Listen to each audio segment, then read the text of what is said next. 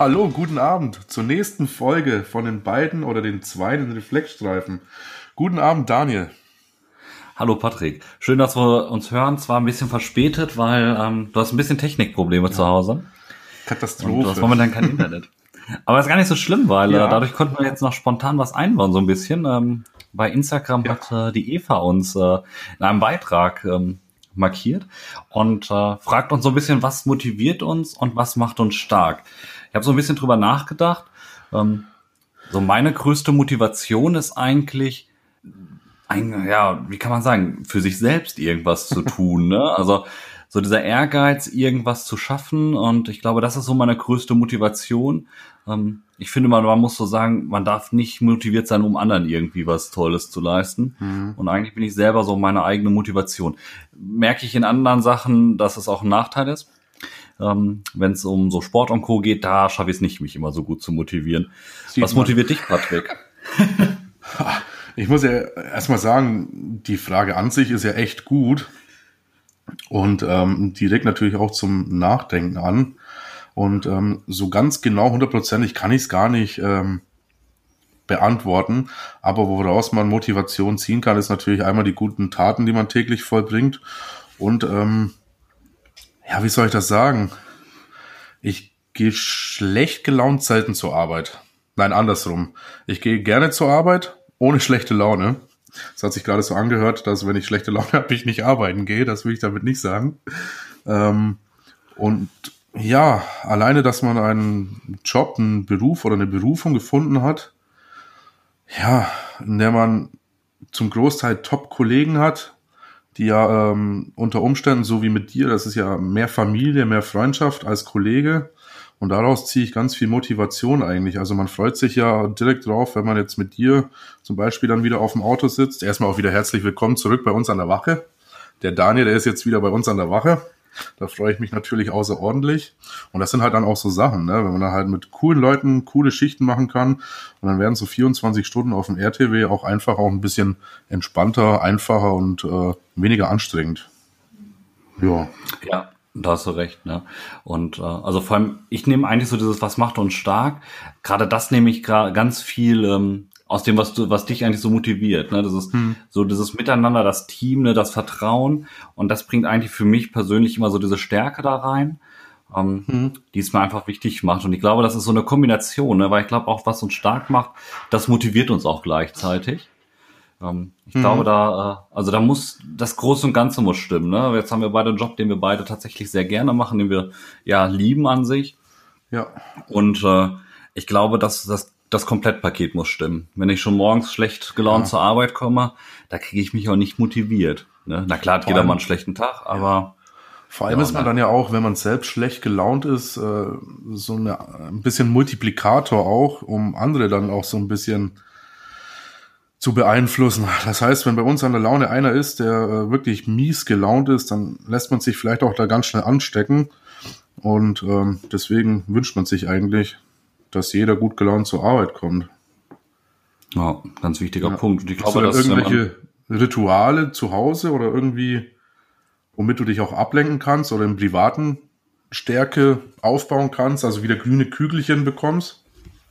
Ah, tatsächlich einfach mal abschalten. Ne? Ich glaube, mal nicht andauernd Arbeit zu haben, mal irgendwas ganz anderes zu machen, rausgehen und irgendwie sich mit Schafen beschäftigen. Ähm, so, so ein bisschen ja. wirklich so den, das Kontrastprogramm. Glaube, das Oder ist ein ganz wichtiger äh, Motivator.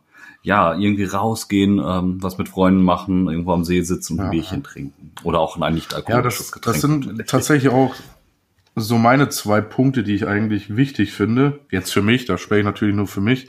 Viele andere gehen zum Sport, äh, haben andere Hobbys. Aber ich finde, dass das private, das soziale Umfeld irgendwo passen muss. Weil sonst gehst du auch belastet in den Dienst.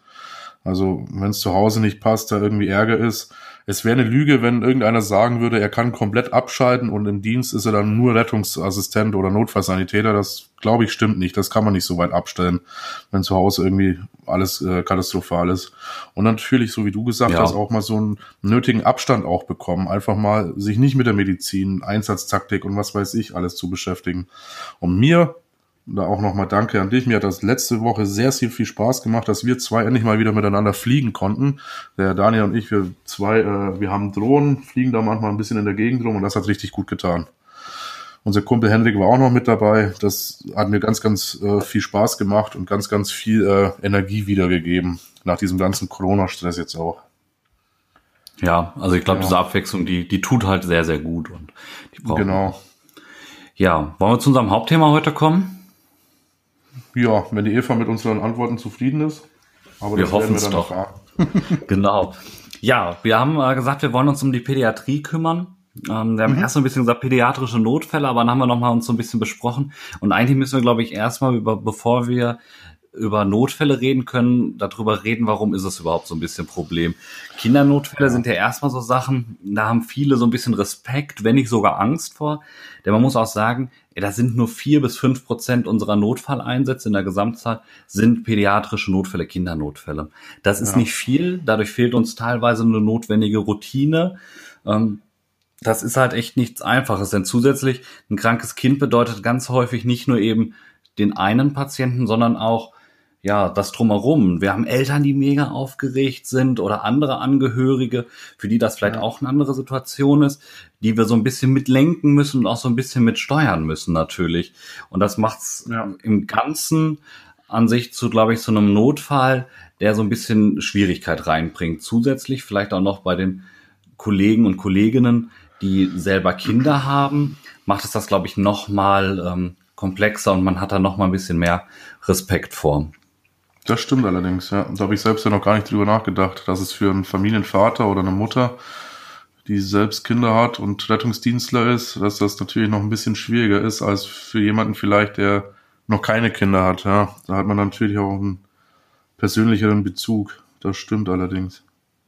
Ja. Und du hast ja dann auch immer mehr als einen Patienten. Ne? Die Eltern, wie du schon gesagt hast, muss man auch mit einbinden.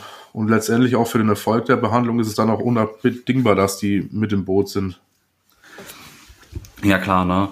Ähm, wir haben uns so ein paar so, so Grundsätze überlegt, die man schon mal so überlegen sollten, wie wir uns am besten an so Situationen verhalten überhaupt. Erstmal, wenn man zu so einem pädiatrischen Notfall kommt, wobei vieles ist natürlich eigentlich so selbstverständlich, aber nochmal so ein bisschen ja. Erinnerung rufen.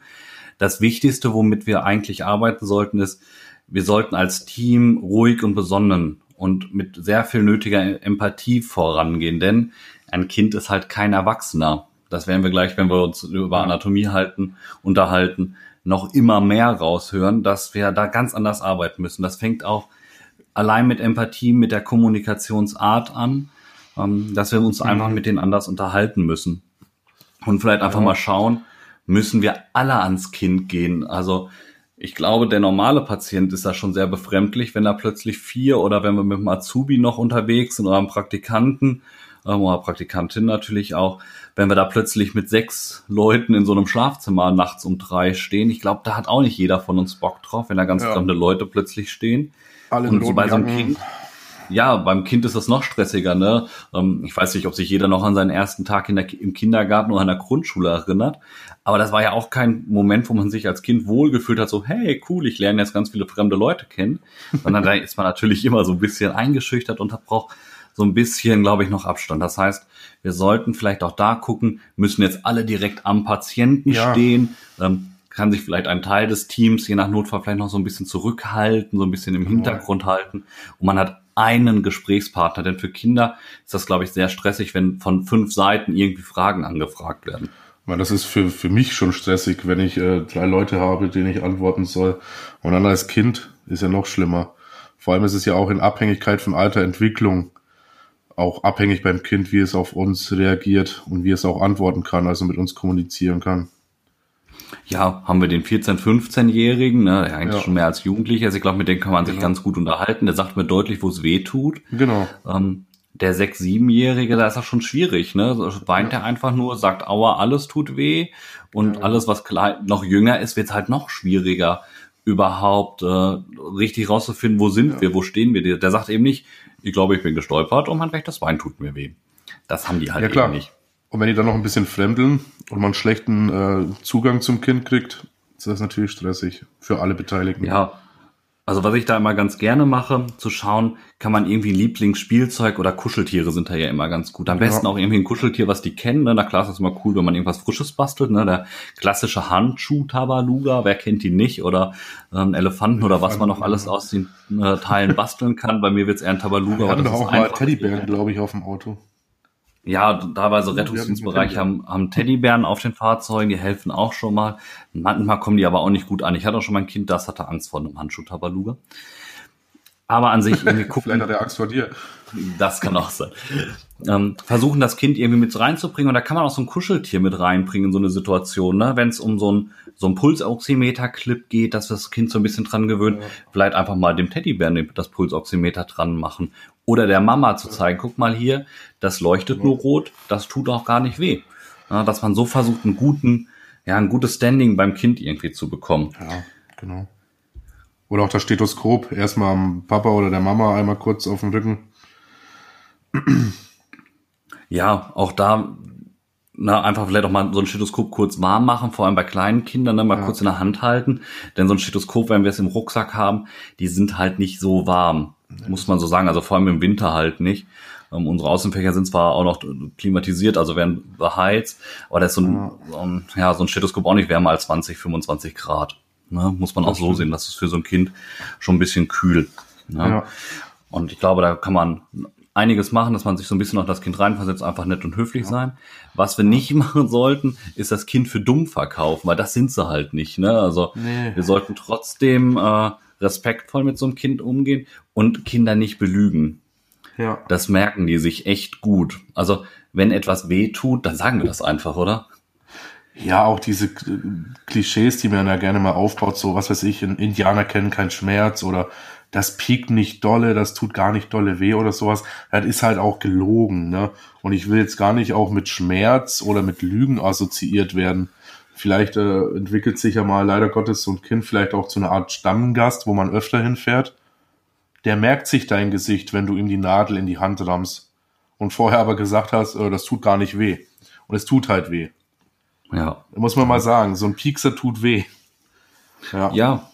Und vielleicht manche Sachen, wenn das Kind so gar nicht so irgendwie einen möchte, man kann auch Teile einfach der Mama oder dem Papa übergeben. Ne? So, also ja. so ein Pulsoximeter-Clip oder ein EKG aufkleben, das ja. kriegt man auch Mama und einem Papa grob erklärt für das Nötigste, ja. wo wir es halt brauchen, ne? oder Fieber messen genau. oder ich mache es ganz gerne bei Zäpfchen und Co.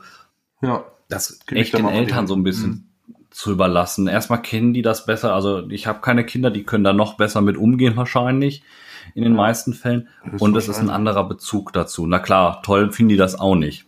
Nee. Ja. Was ich so im Thema Kommunikation noch gemerkt habe, ist, was halt immer gut ankommt, wenn du auf ungefähr einer gleichen Höhe mit dem Kind sprichst, also von der, von der Körperhöhe, dass man sich halt auch zum Kind runterkniet oder beugt und nicht so von oben herab agiert. Das ist halt immer so ein bisschen Vogelperspektive. Das mag vielleicht bei Fotografien ganz gut ankommen, aber wenn da so ein Kind auf dem Rücken vielleicht auf dem Sofa liegt und fünf Leute gucken von oben drauf, auch keine angenehme ähm, Situation. Und was halt auch, was ich nach Möglichkeit immer versuche, ist, dass Kind dann auf dem Arm der Mutter, des Vaters oder welche Bezugsperson auch immer da ist, auf dem Arm zu lassen. Die Mutter, der Vater, wer es auch immer ist, die strahlen Wärme aus. Die Kinder, die fühlen auch so ein bisschen den Herzschlag der Mutter oder des Vaters. Ne? Dann, wenn man die auch mal ein bisschen mitberuhigen kann, dann äh, entspannt sich die Lage vielleicht allgemein. Was auch gut wäre, dass wir äh, jede Menge Stress vermeiden können weil unnötiger Stress steigert eigentlich nur den O2-Bedarf und wenn ein Kind mal kritisch krank ist, äh, will ich dadurch halt auch verhindern, dass es schneller dekompensiert. Ne, also Mutter entspannen, Angehörige entspannen, entspannt sich auch das Kind und eventuell muss man vielleicht auch einfach mal einen Stressor entfernen. Es muss ja nicht immer ähm, äh, was weiß ich, Epiglottitis sein oder Club-Syndrom oder es kann ja auch mal tatsächlich auch eine psychische Ausnahmesituation sein und dann empfiehlt es sich vielleicht auch einfach denjenigen, der da ein bisschen Druck oder Stress gemacht hat, auch einfach vielleicht mal des Zimmers höflich zu verweisen oder zu bitten, dass man vielleicht einmal kurz ins Nebenzimmer geht oder so. Auch natürlich ja. mit der nötigen Höflichkeit, da muss man sich vielleicht auch ein bisschen zusammenreißen. Als Retter fällt sicherlich manchmal nicht immer leicht, aber man weiß auch nicht, was dahinter steckt und ähm, allgemein ruhig arbeiten, ja, dass man selbst keinen Stress irgendwie nach außen zeigt. Und was ich auch die Erfahrung gemacht habe, ist, dieses Gerätediagnostik, Monitoring aufs Notwendigste zu reduzieren. Natürlich, wenn ich jetzt ein kritisches Kind habe, dann braucht man gewisse Dinge. Aber na, man muss jetzt nicht immer gleich die großen Geräte an so ein Kind anstöpseln. Und dann ähm, funktioniert das auch. Klar gibt's auch mal Kinder, da wird es dann ganz schwer. Aber in der Regel, wenn der Rettungsdienst oder der Notarzt ein bisschen Ruhe ausstrahlt, dann beruhigt das die komplette Situation und da profitieren alle ganz enorm davon. Ja, und ähm, wir müssen halt auch eine angepasste Kommunikation und Fragestellung setzen. Das ist Klar. so eigentlich der wichtigste Punkt. Ne? Also ein dreijähriges Kind muss ich nicht siezen, da sind wir uns, glaube ich, alle einig. Und einem ja. dreijährigen Kind äh, kann man auch mal seinen Vornamen verraten. Da kannst mehr mit ja. anfangen als mit dem äh, Nachnamen vielleicht. Ne? Das ist ein ja. eine andere Beziehungsebene einfach. Ja, also ganz viel Kommunikation ist schon mal wichtig. Wir müssen Ruhe ausstrahlen und echt schauen, dass wir mhm. irgendwie in das Kind rankommen. Haben wir das Ganze geschafft, kriegen das gut hin, müssen wir aber echt viel beachten. Wir haben so eine, da gibt es, es gibt relativ viele Untersachen, womit man ja ähm, das Alter des Kindes bestimmen kann und so weiter, denn das ist gar nicht so einfach. Na klar habe ich die Eltern mit dabei. Die meisten Eltern können, vor allem wenn die Kinder noch sehr jung sind, ich glaube fast auf die Minute genau bestimmen, wie alt ist das Kind. Ja. Das hört irgendwann auf, dann weiß man es nur noch in Jahren. Aber die können uns halt schon mal ganz viel weiterhelfen. Kriegen wir das vielleicht nicht genau hin, warum auch immer, ähm, Schulfreizeit oder sonst was, gibt es auch ganz andere, gibt es verschiedene Hilfssysteme, die, die es gibt. Jeder kennt, glaube ich, diese, diese pädiatrischen Lineale, ne, das gibt es in so einer mhm. ähm, Simple Strap oder wie die heißen. Das klappt man auf, legt das neben das Kind, hat ungefähr eine Größe und kann daraufhin entscheiden, wie alt ist das Kind ungefähr, wie schwer wird es vermutlich sein, so, also sozusagen dieses, diese Basiswerte da so dran zu haben. Das hilft schon mal ganz viel, denn vor allem Dosierungen für den Notarzt und Co. verändern sich viel nach Kilogramm pro Körpergewicht und auch teilweise nach Alter.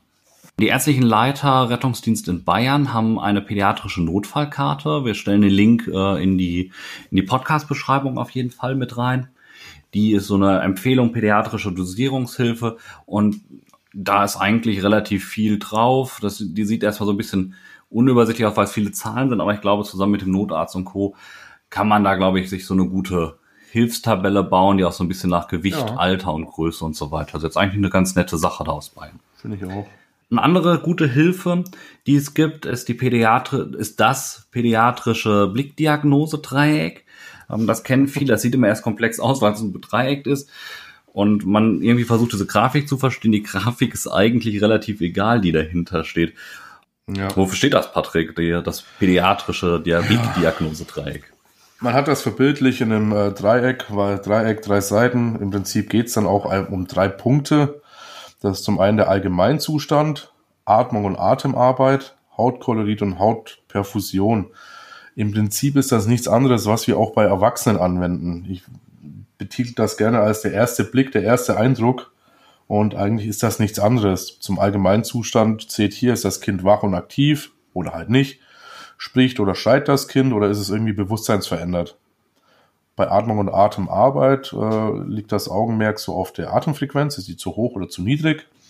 Hat man äh, Dyspnoe-Zeichen, Nasenflügeln oder ein abnormes Einziehen von Thorax oder Abdomen vielleicht? Gibt es einen Stridor, inspiratorisch, äh, expiratorisch oder ist vielleicht sogar eine Zyanose vorhanden? Und als drittes dann noch das Hautkolorit beziehungsweise die Hautperfusion auch. Also ist die Haut rosig, blass, vielleicht sogar rot, weil das Kind vielleicht sogar Fieber hat, also die Haut dann auch warm, kalt, verschwitzt und auch die kapilläre äh, Füllungszeit, also die Recap-Zeit. Mehr ist das gar nicht. Das ist eigentlich das, was wir auch im, im täglichen Betrieb immer anwenden. Ne? Dieser erste Augenblick, das erste in Augen nehmen des Patienten eigentlich. Also wie gesagt, das kann man sich unter dem Namen merken. Muss man auch vielleicht nicht. Aber um jetzt, ähm, wenn wir schon dabei sind, Aspekte wie Atemfrequenzen zu verstehen, müssen wir natürlich auch erstmal wissen, wie diese Vitalparameter beim Kind aussehen. Weil auch, wie du ja gesagt hast, wollen wir dann auch noch ein bisschen auf die Anatomie eingehen. Und dann müssen wir uns so ein bisschen jetzt die Nord äh, Normwerte und die anatomischen Besonderheiten mal so ein bisschen angucken. Ja, und da unterscheidet sich tatsächlich relativ viel zum Erwachsenen. Ne? Also wenn wir überlegen, so ein, so ein Neugeborenes hat ungefähr eine Herzfrequenz von 120 bis 140 das ist erstmal relativ zügig und auch eine Atemfrequenz von 30 bis 60 pro Minute, ne, wenn wir von so einem Neugeborenen sprechen. Also es gibt zwei Definitionen tatsächlich Neugeborene. Entweder halt, ähm, die für den Rettungsdienst sehr, sehr äh, üblich ist es sozusagen von Geburt bis zum 28. Lebenstag, also ungefähr ein Monat. Jo. Es wird aber auch teilweise definiert in, sobald das Kind den Kreissaal verlassen hat oder vier beziehungsweise fünf Stunden, ich bin mir jetzt ja gerade nicht mehr sicher, ich habe es gerade vergessen leider, also vier oder fünf Stunden nach Hausgeburt, also einen relativ engmaschigen Rahmen und danach wird es als Säugling behandelt. Ja. Verändert aber auch erstmal nicht so viel in unserer Behandlung und in den großen Werten. Warum entsteht diese schnelle Atemfrequenz? Wenn wir überlegen, als Erwachsener atmen wir so 15, ja, 16, 18 Mal, also relativ wenig, vielleicht auch nur sogar einen Tacken drunter. Ne? Ja, so in Ruhe auch mal 12, ne? Ja, das hat erstmal damit zu tun, wir haben natürlich ein ganz anderes Atemzugvolumen. Ja. Unser Atemzugvolumen liegt so, ja, bei 500 bis 800 Milliliter, je nachdem, was wir gerade machen. Genau. Beim Säugling reden wir von 30 bis 70 Milliliter. Na klar, ja. der Kleine ist einen ganzen kleinen, ganzen Tacken kleiner, aber es verändert sich viel in der Atem, äh, in der Atemmechanik und Co. Denn die machen das Atemminutenvolumen nicht, so wie wir das beim Erwachsenen kennen, über Atemfrequenz und Atemzugvolumen, ja. was wir separat ja steuern können. Ich kann ja tiefer einatmen, dafür aber langsamer.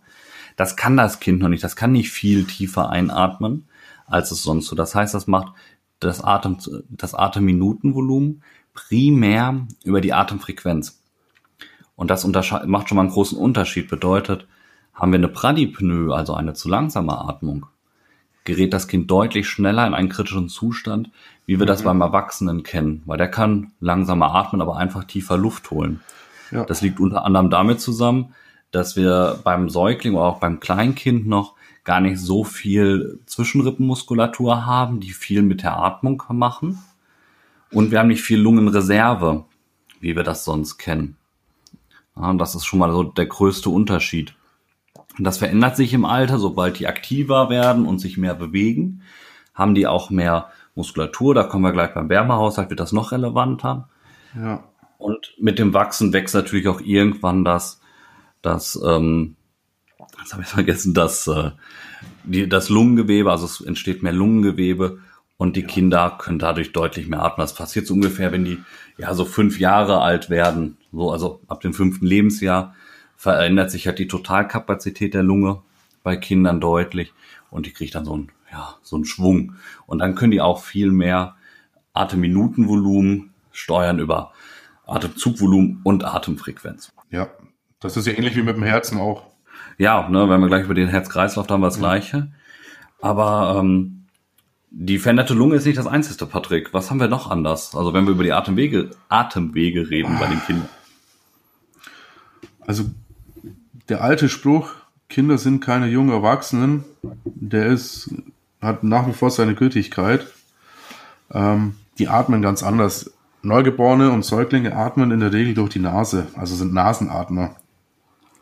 Dadurch, dass die Nasengänge aber relativ eng sind, führen Schwellungen und Hypersekretion, also wenn die Nase läuft, dann auch schneller zu einer erschwerten Atmung.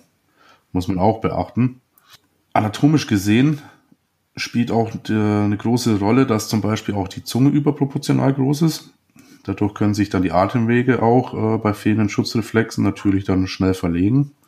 Das muss man im Auge behalten. Bei Bewusstseinsstörungen ähm, neigen äh, Kinder dann auch zur Aspiration, weil sie eine stärkere Speichelbildung haben.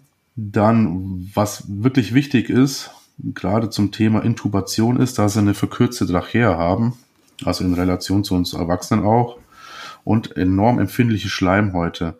Das heißt, ähm, man muss schon enorm vorsichtig sein, ob man da manipulieren möchte oder eine großzügige Mundrauminspektion oder Racheninspektion machen möchte, weil da die Schwellungen schnell entstehen und dann kommt man in eine ungünstige Lage.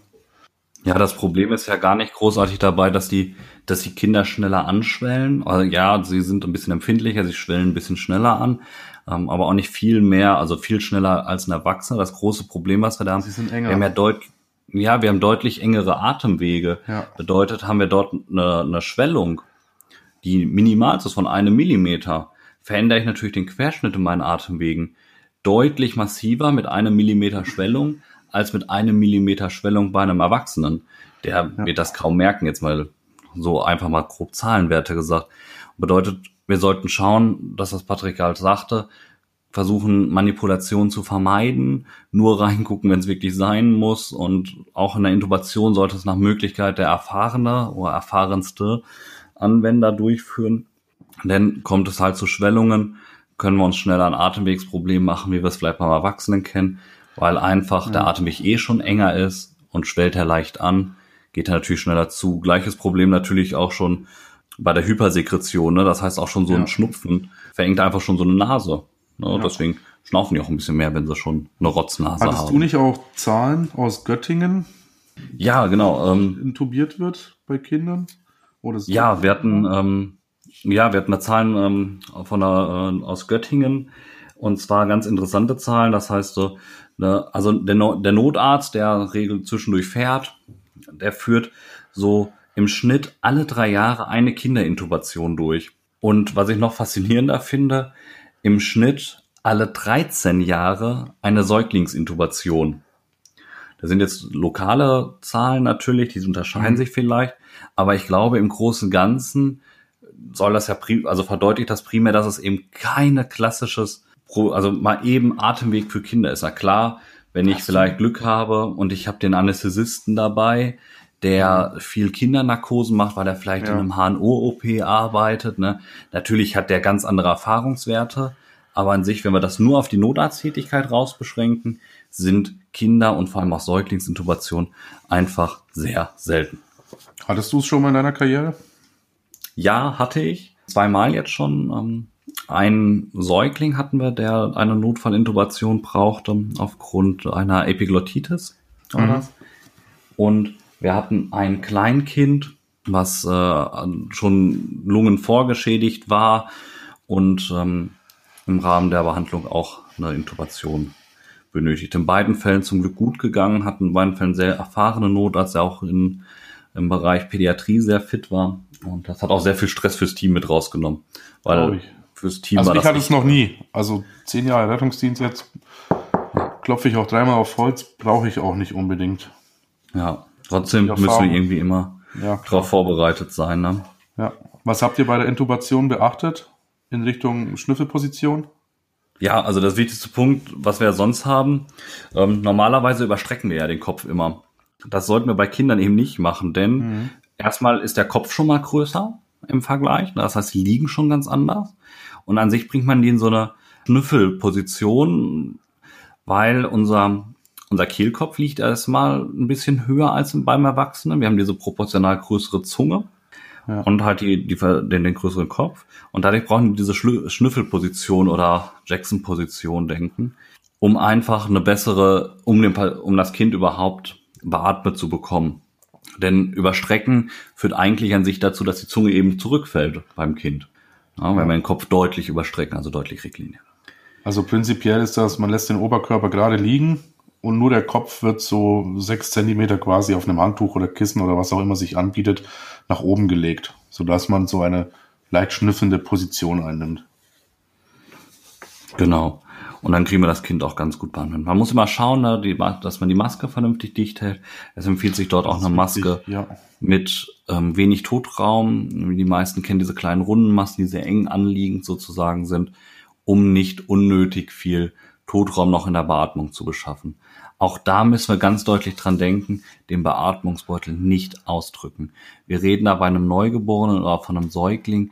Also beim Neugeborenen reden wir bei einem Atemzugvolumen von 20 bis 40 Milliliter und beim Säugling 30 bis 70 Milliliter.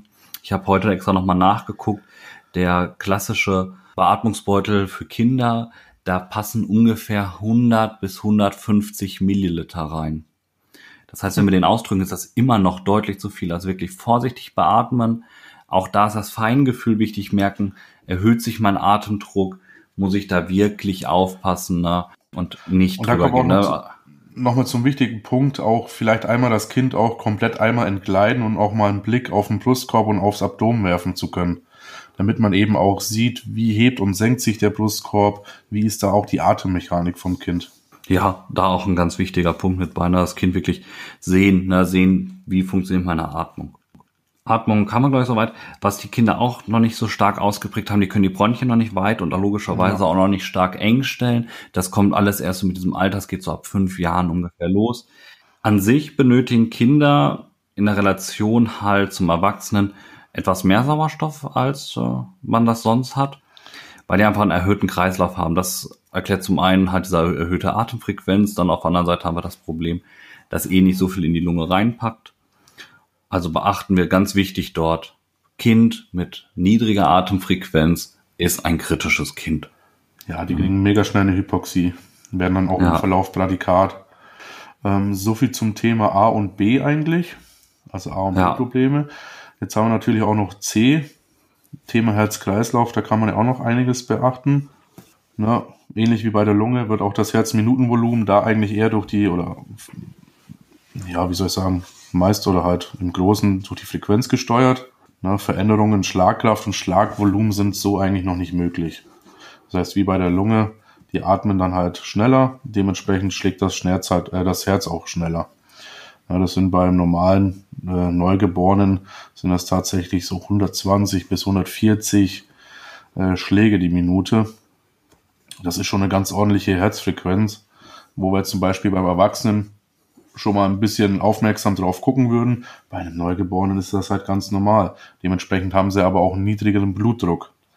Und so verhält sich das dann auch im Laufe der Jahre. Ne? Die Herzfrequenzen nehmen ab, die Blutdrücke steigen, bis sie dann halt ungefähr so, was haben wir äh, gelesen, so ab 10, 11 Jahren gleicht sich das dann ungefähr immer mehr dem äh, Erwachsenenalter an und dann auch den erwachsenen äh, Normwerten. Ja, hängt damit zusammen, dass halt im Alter ja auch das Herzmuskelgewebe zunimmt, dementsprechend auch die Gefäßwände stärker werden und so weiter. Also es wächst eh mehr, es wird größer und es gibt auch überall mehr Muskulatur. Nicht nur Skelettmuskulatur, sondern auch alles andere. Und dadurch werden einfach höhere, ja, Blutdruckwerte erreicht und die Herzfrequenzwerte gleichen sich so langsam halt immer dem, dem Erwachsenen an. Denn auch beim Kind gibt's vorher nicht die großartige Funktion der Vasokonstriktion oder der Vasodilatation. Die sind einfach ja. noch nicht so ganz gegeben. Ein anderer Punkt, wenn wir überhaupt schon jetzt bei Blutdruck reden, ist es bei kleinen Kindern echt gar nicht so einfach, Blutdruck zu messen. Erstmal wehren die sich so ein bisschen, also wenn die noch bei Bewusstsein sind, finden die das eh nicht ganz so toll.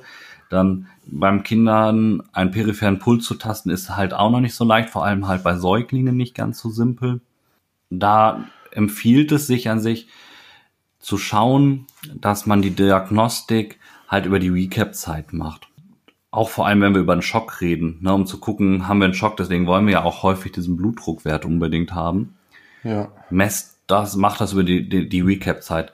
Denn vor allem bei den Kleinkindern und auch bei Säuglingen ist der Blutdruckabfall ein relativ spätes Zeichen des Schocks. Und was wir schauen sollten noch zusätzlich, wir reden ja sonst immer von der Recap-Zeit kleiner zwei Sekunden.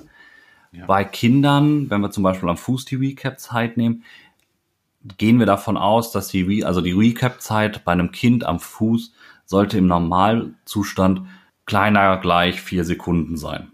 Am besten tatsächlich die Recap-Zeit an Stirn oder Sternum bestimmt. Da haben wir auch wieder unsere Zeit von bis zu zwei Sekunden, ja, weil es einfach genau. nicht so peripher gelegen ist. Ja macht es deutlich, deutlich einfacher, dort eine Diagnostik zu fahren. Und wir sollten immer die Herzfrequenzmessung über ein EKG fahren, denn ein Pulsoximeter macht nicht immer so gute Werte und eine Frequenzüberwachung bei Kindern mit einem Pulsoximeter sind auch meiner Erfahrung sind relativ schwierig. Selbst ja. mit diesen Klebeelektroden. Sobald da ein bisschen Stacheln dabei ist. Ja, also Sättigung geht darüber sehr gut. Alles andere, also die Frequenz halt darüber, halt immer so ein bisschen schwierig. Ja. Ein ganz wichtiger Punkt, wenn wir bei Kindern sind, ist der Wärmehaushalt. Ja, genau. Ja, auch beim Wärmehaushalt kann es halt zu Problemen kommen, denn Kinder können sich initial gar nicht so großartig erwärmen. Wenn wir frieren, was machen wir, Patrick? Wir zittern. Und durch dieses Muskelzittern wärmt sich unser Körper auf. So ist zumindest unser Plan ja. meistens.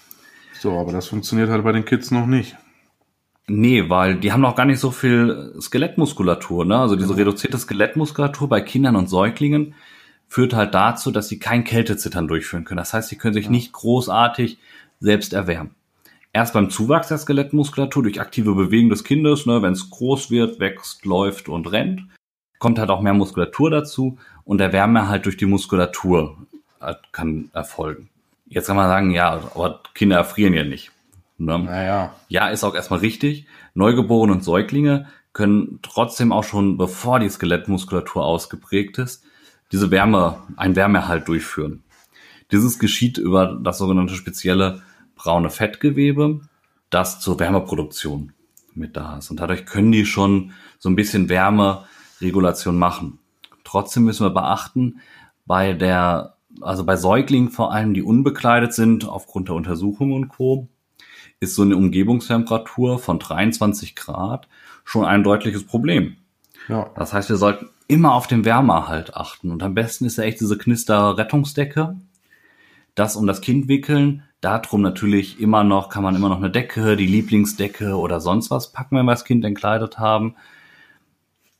Um äh, einfach eine bessere Wärmereflexion durchzuführen. Na klar ist das Kind, also ist das Kind so gut warm eingepackt in Strampler und Co. müssen wir es nicht entkleiden und jedes Kind jetzt in so eine Rettungsdecke packen. Wir reden jetzt hier wirklich vom kritisch kranken Kind. Genau. Da dann auch vielleicht auch an eine Mütze denken. Ne? Wir haben ja gesagt, Kopf ist überproportional groß. Über den Kopf verliert man auch viel äh, Wärme. Gerade im Winter passiert so schnell. Da vielleicht einfach auch gucken, dass man eine Kopfbedeckung irgendwie findet. Ja, geben halt viel mehr Wärme über den Kopf ab und dadurch ist das Ding relativ wichtig. Das ist so erstmal das ganz Grobe, was sich in der Kinderanatomie ändert. Na klar gibt's da noch ganz viel Unterscheidungen im Stoffwechsel und Co. Wir haben uns gesagt, wir wollen uns primär auf A, B und C erstmal so ein bisschen konzentrieren, weil da haben wir so sehr signifikante Änderungen drin, die für uns in der Handlung erstmal relativ wichtig sind. Ja. Und dann haben wir noch so, so paar Kindermythen. Ja. Die beste Aussage, ja, die beste, die man, glaube ich, kennt, ist, das schreiende Kind ist nicht kritisch. Kann man das ja. immer so sagen, Patrick? Nein, aber das ist tatsächlich eine dieser Standardaussagen. Klar bin ich generell erstmal froh, wenn Patienten, sei es jetzt ein Kind, sei es vielleicht auch beim Verkehrsunfall, erstmal schreien. Würde ich erstmal als Patient ist noch bei Bewusstsein beurteilen. Das ist im, in der ersten Ansicht ist das gut, aber nur weil ein Kind schreit, ist es jetzt auch nicht unbedingt gesund. Deswegen sollten wir kranke Kinder auch wirklich einmal kurz Entkleidung, äh, entkleiden, um einfach zu sehen, ob wir irgendwie Veränderungen in der Atmung, im Atemmuster, in der Bewegung haben. Und dann auch wieder dabei achten, dass man es schnell wieder einpackt und an Wärmeerhalt denkt. Ja, und wie du auch schon gesagt hast, dann ein kleines EKG dran und dann hat man eigentlich Werte. Aber einfach zu sagen, scheinendes Kind ist gesund oder hat kein großes Problem, das ist deutlich falsch. Ja, habe ich auch immer lange geglaubt, hat jetzt ja. auf, einem, ähm, auf einem Fachvortrag auch gehört oder auch ein Video dazu ja gesehen. Das ganz, ne? Genau, da war eine Pädiaterin aus ähm, der MHH in Hannover, die, die medizinische Hochschule Hannover, die hat einen sehr guten Vortrag dazu gezeigt. Und gerade die hat es gezeigt, ne, das Kind schrie, hatte aber ein total gestörtes Atemmuster mit dabei. Das hat mhm. sich beim Schreien erstmal so angehört, als würde es einfach nur so Schnaufpausen machen, was man halt kennt, wenn man irgendwie schreit, ne, oder auch als Kind schreit. Ja. Aber wenn man genauer, wenn man dann den Thorax gesehen hat, hat man eben gesehen, das hat eine Störung im Atemmuster drin. Und das sieht man nicht, wenn das Kind noch komplett eingepackt ist. Also das schreiende Kind muss nicht immer nicht kritisch sein. Das andere ist immer, haben auch noch viele drauf, ähm, auf den Fahrzeugen am Material, Kinder immer ohne Kaffee intubieren. Ach, ja. Können wir das auch mhm. so sagen? Das kann ich hier mit einem klaren Jein beantworten.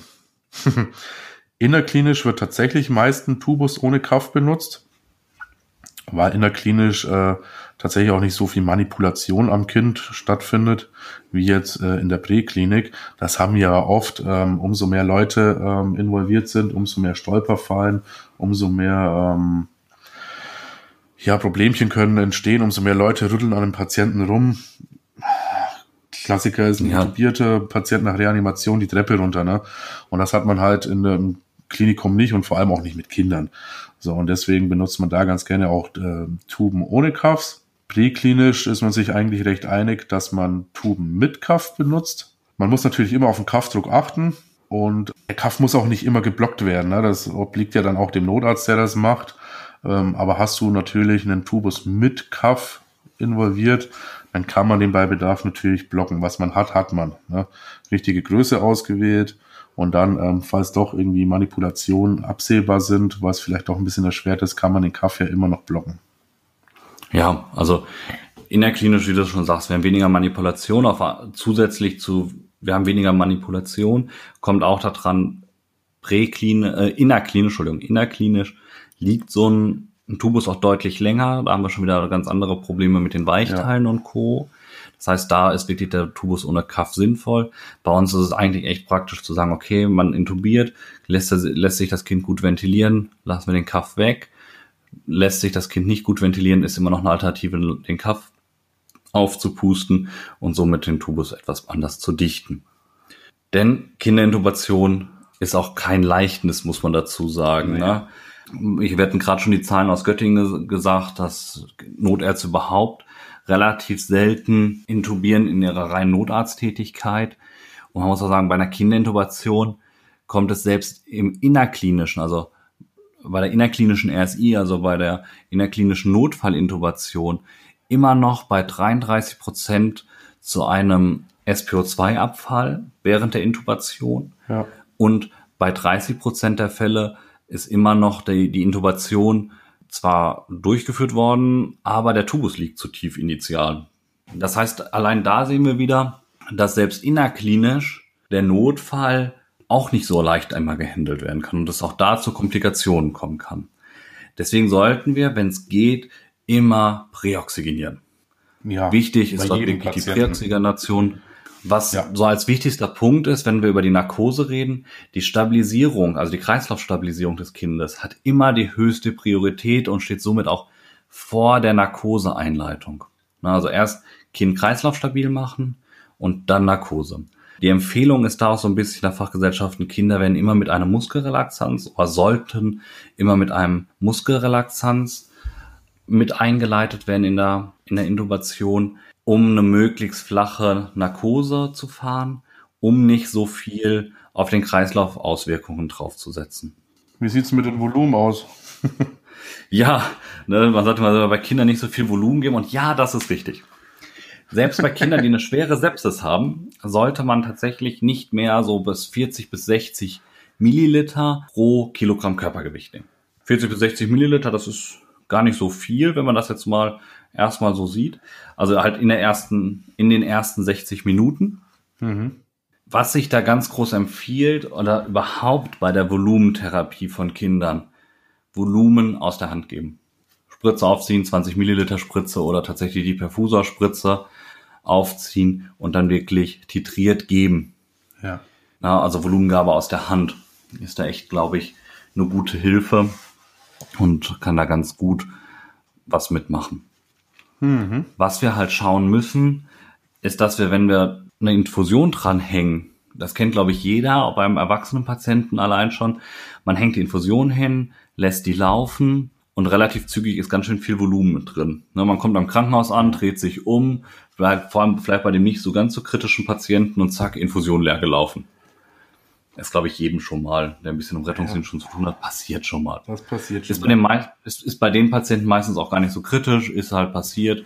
Erstmal nichts Dramatisches, sollte nicht, ist aber so. Bei Kindern sieht das anders aus. Es gibt Rettungsdienste durchaus, die haben extra kleine Infusionen, hm. um gerade dieses Phänomen vorzublocken, ne, um da so auf Nummer sicher zu gehen.